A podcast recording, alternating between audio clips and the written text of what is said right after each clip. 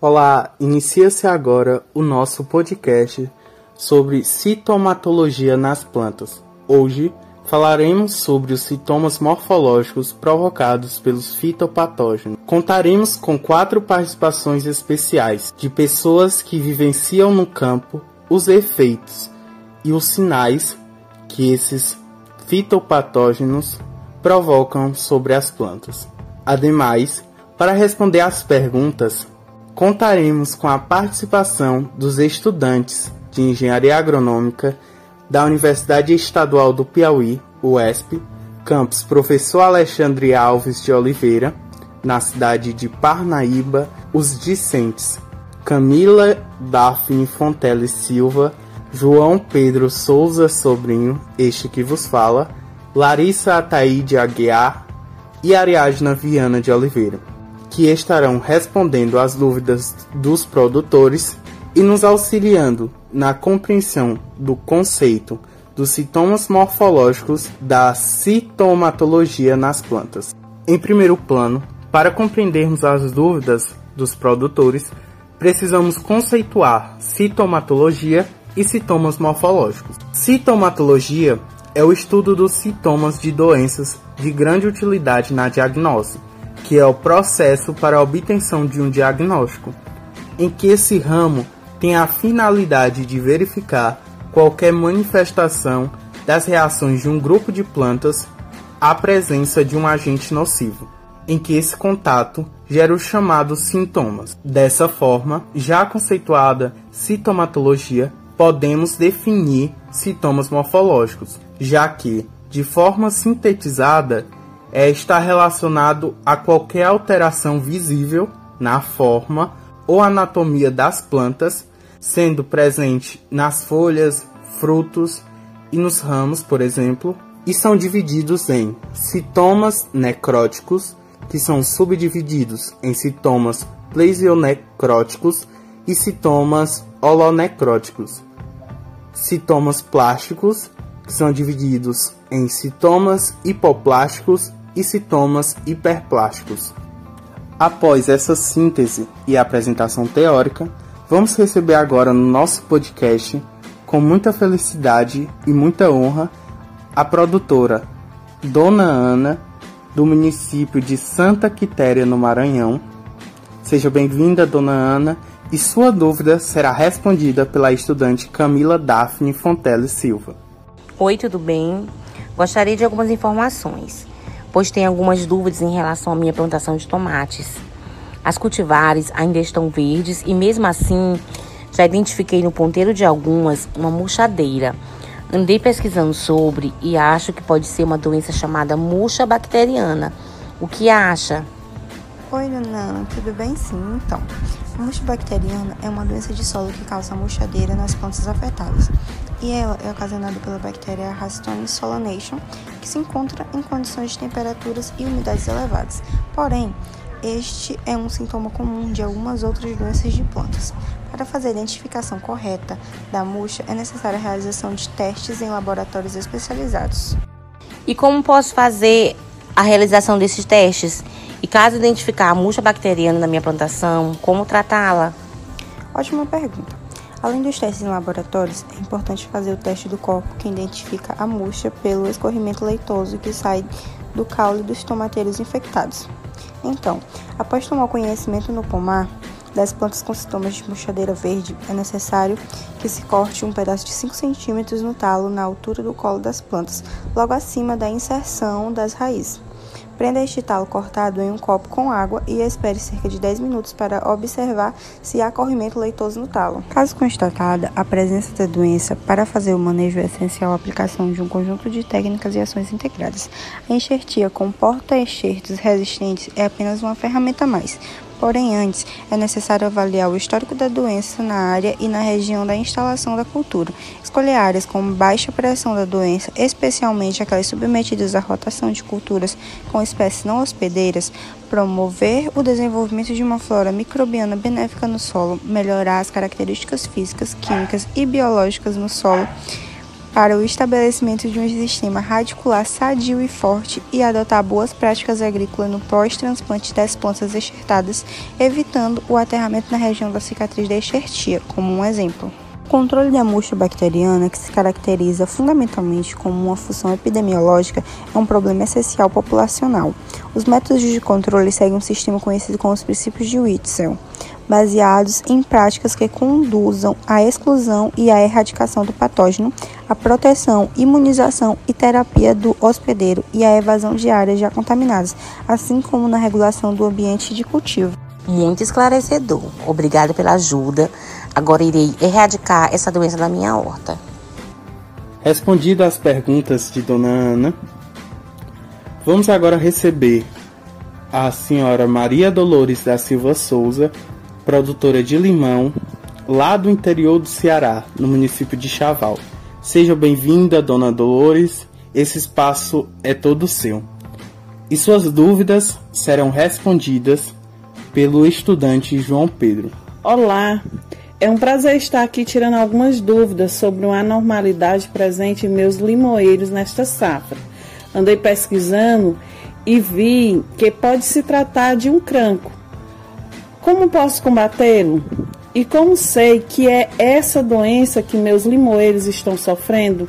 Olá, dona Dolores. É um prazer imenso estar aqui respondendo sua pergunta.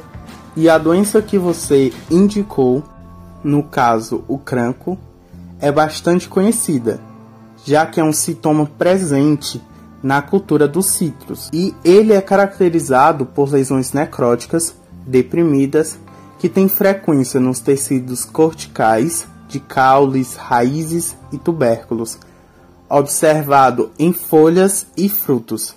Esse sintoma é definido conforme o grupo dos sintomas morfológicos e subgrupo holonecróticos, que apresenta a morte das células do órgão verificado, provocando também mudanças de coloração do órgão. Por isso eu quero lhe perguntar, dona Dolores, onde você verificou a presença do cranco no seu limoeiro? João, eu percebi nas folhas e em alguns frutos. Muito boa a sua observação, dona Dolores. É, a partir dela, a gente pode concluir que pode se tratar do cranco, ou seja, que seus limoeiros foram atacados pela bactéria Xanthomonas citi subespécie citi, em que ela apresenta, né, os sinais da presença de fissuras esbranquiçadas ou amareladas, ou propriamente agitas crateras da mesma coloração no centro do fruto. E os frutos, no caso, quando se apresenta a manifestação desse fitopatógeno, eles caem antes de atingirem o período de maturação. Não sei se é o caso aí da sua propriedade, mas em alguns casos o fruto cai antes de atingir o período de maturação. Dessa forma, como se faz para combater o cranco? É, já que o limoeiro é altamente suscetível a esse dano, é necessário fazer a poda do órgão que apresenta a anormalidade. Ou seja, você precisa fazer o corte dos ramos que contêm os frutos ou as folhas infestadas, mas também é, existem outras medidas é, que podem ser consideradas, como evitar a instalação das mudas em locais favoráveis, com ventos fortes, e constantes, optar por mudas resistentes e sadias, implantar quebra-ventos arbóreos pulverizados com produtos cúpricos e outra medida muito importante é a inspeção, a inspeção do seu pomar, já que é sempre bom manter a higienização do local, não só do local, como também dos materiais e dos implementos que são utilizados na colheita. Mas como não se tem um método curativo melhor, pode-se dizer, né? É, é necessário, para combater essa doença, fazer a polda dos ramos infestados. Porém, isso não garante a eliminação dessa bactéria no seu pomar. Então é muito bom você estar atenta e sempre verificar se há presença ou não do cranco no limoeiro. Muito obrigado. Vou adaptar meu pomar para evitar essas doenças. Respondida a pergunta da produtora Dolores, queremos agradecer ela pela participação, por estar aqui nesse podcast, tirando as dúvidas. E vamos agora receber a produtora de milho, lá do município de Barreirinhas, no Maranhão, a produtora Laís Ataíde, que estará sendo respondida por sua irmã e também estudante de engenharia agronômica Larissa Ataíde Aguiar. Bom dia, dona Laís. Então, pelo que eu vi, você está tendo problemas com a sua produção de milho, é isso? Bom dia, Larissa. É isso mesmo. Hoje pela manhã, durante uma vistoria, eu observei que minhas espigas de milho não estão se desenvolvendo muito bem. Tipo, tem várias delas que estão pequenas e com os grãos também pequenos, sabe? Meios espalhados na espiga. As folhas também não estão nada bem. Com algumas linhas esbranquiçadas e os pés de milho estão secando também. Isto poderia ser a doença do enfesamento do milho? Certo. Bem, pelo que você descreveu, me parece realmente com o enfesamento do milho, né? Bem conhecido também como nanismo do milho, já que ele causa uma diminuição na espiga do milho. E esse enfesamento, ele pode ser de dois tipos: enfesamento vermelho ou enfesamento pálido, né, cientificamente conhecido como espiroplasma com Kelly. E pela presença dessas linhas esbranquiçadas que você percebeu na sua cultura, eu diria que se trata do enfesamento pálido, pois os sintomas dessa doença geralmente são estrias esbranquiçadas irregulares nas folhas que vêm a partir da base até as pontas das folhas. E também podem apresentar né, as espigas é, com deformidades, proliferação de espigas, espigas deformadas com grãos pequenos e frouxos e dentre outros vários sintomas que podem aparecer, sendo que esses sintomas vão variar de acordo com o ambiente e a temperatura de onde você se encontra. Estes enfesamentos são causados por espiroplasmas ou fitoplasmas, né, que são bactérias que são patógenos pertencentes à classe dos molicutes e eles são transmitidos por um vetor, que são as cigarrinhas do milho, denominadas cientificamente de Dálbulos maides, onde a população desse inseto ele tem uma tendência a crescer bastante durante o verão.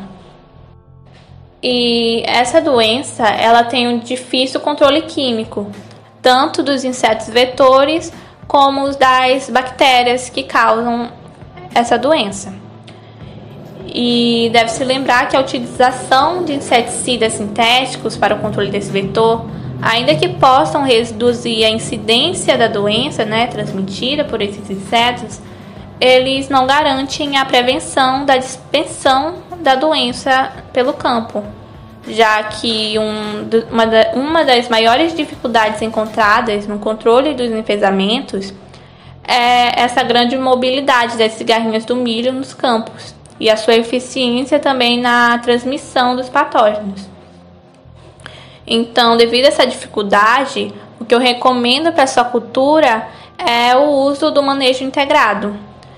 E recomenda-se que durante esse manejo sejam feitas operações em que se deve considerar a multiplicação e o desenvolvimento tanto do inseto vetor como dos fitoplasmas ou espiroplasmas.